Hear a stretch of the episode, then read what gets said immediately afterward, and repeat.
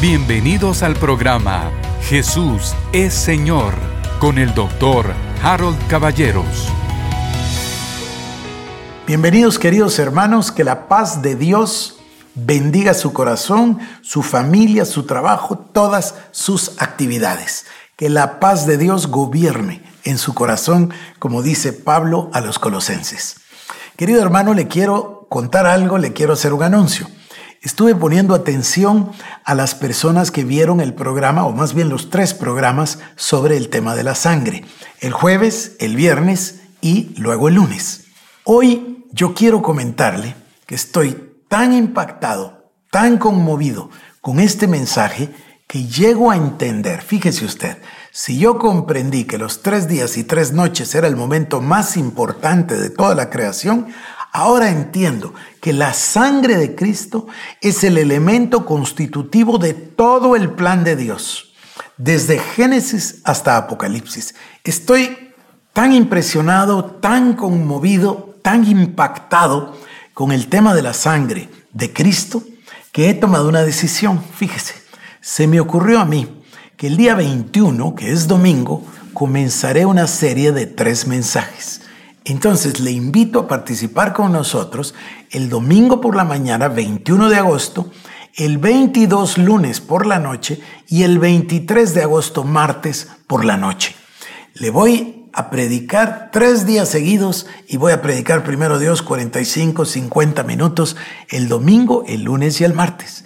Y voy a hablarle del poder de la sangre de Cristo, pero lo voy a hacer desde una perspectiva 100% bíblica, es decir, le voy a mostrar a usted la sangre desde el principio del libro de Génesis hasta el final del libro de Apocalipsis.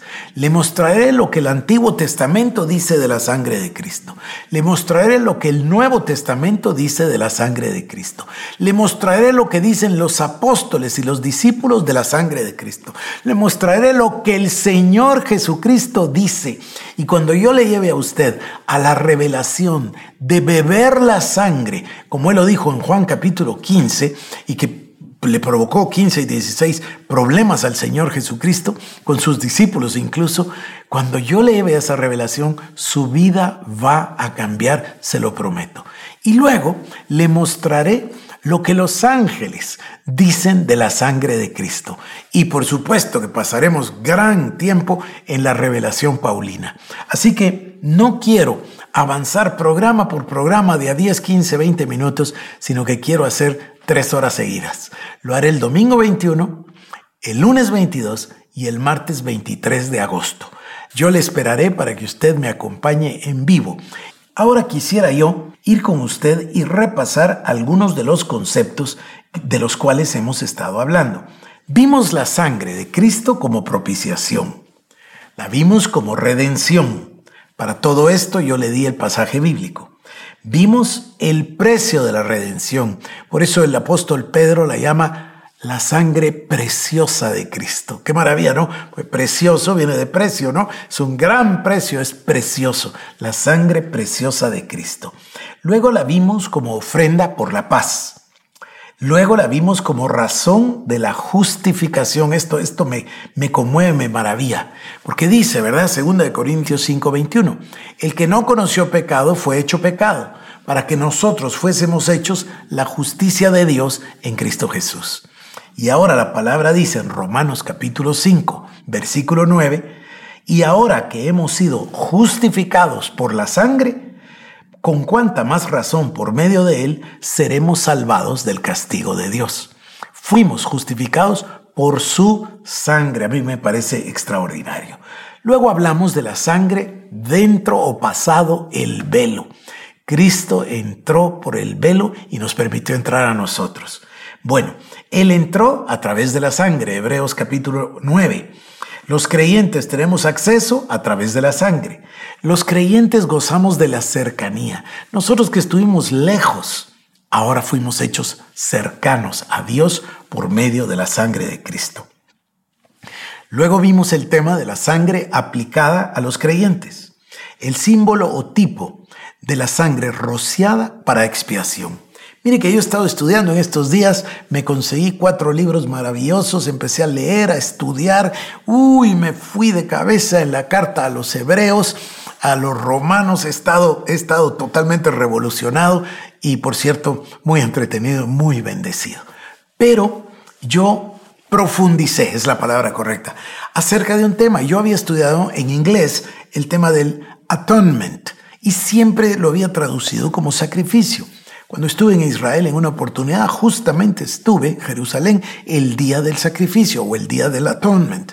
Pero ahora llego a entender que el significado exacto no es sacrificio, sino expiación. El Señor expió el pecado nuestro. Fíjese, la expiación de nuestros pecados a través de la sangre de Cristo. Le voy a hablar de eso porque es algo extraordinario. Esto comienza en el libro de Génesis. Cuando, fíjese usted, cuando se da la caída, Adán y Eva se encuentran desnudos. Cuando pierden la gloria de Dios y obtienen el conocimiento del mal, porque yo insisto que el conocimiento del bien ya lo tenían, lo tuvieron siempre. Entonces lo único que no tenían era el conocimiento del mal. Cuando ellos lo obtienen se dan cuenta que están desnudos, se cubren. Dios se da cuenta inmediatamente. ¿Y qué hace? Les lleva unas pieles. Y esas pieles de un animal que Dios les llevó, suponen, asumen, de una vez sabemos que el Señor realizó un sacrificio de sangre. Porque por supuesto, ¿cómo obtuvo las pieles? Derramó la sangre de sus animales. Ahí comienza. Luego nosotros nos encontramos con Caín y Abel. Y dice la palabra en Hebreos 11 que Abel presentó un sacrificio agradable a Dios, mejor que el de Caín. ¿Por qué? Porque llevó lo mejor de su ganado, de su rebaño. Es decir, sacrificó con sangre de animales. Y le podría seguir la referencia por toda la Biblia, pero no es esto lo que quiero enfatizar hoy. Lo que quiero enfatizar es el tipo o símbolo de la sangre rociada para expiación de los pecados.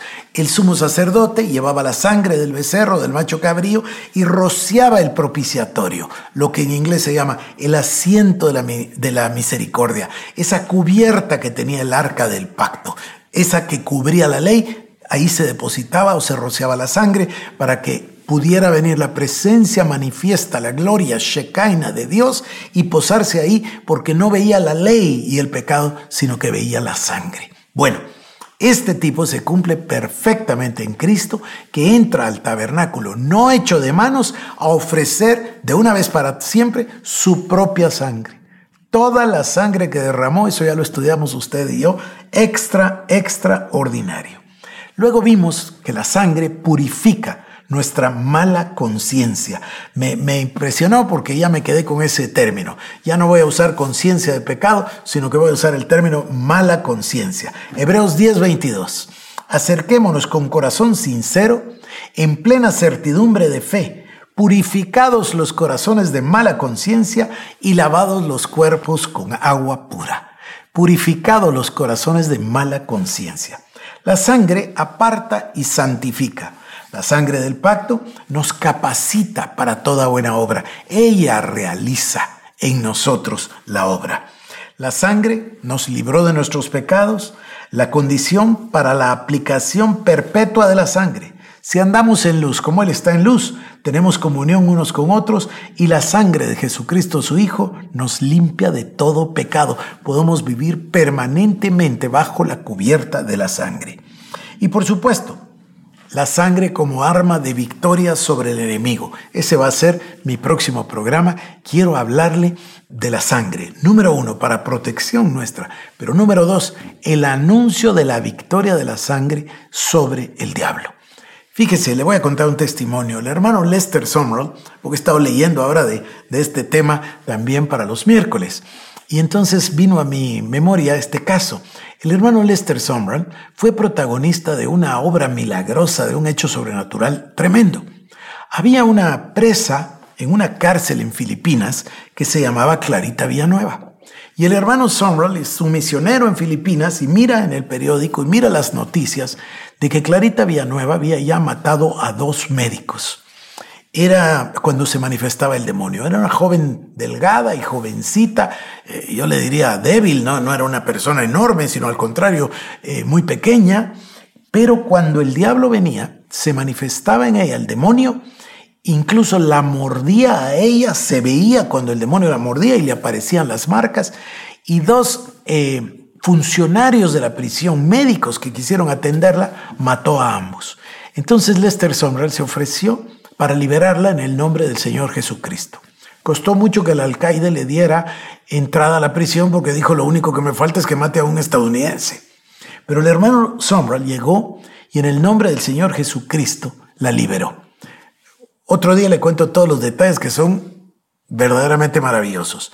Pero le quiero contar que el hermano Lester Sombral, después de la liberación, comentó que ella se había dedicado a maldecir el nombre de Cristo a maldecir la palabra y a maldecir la sangre.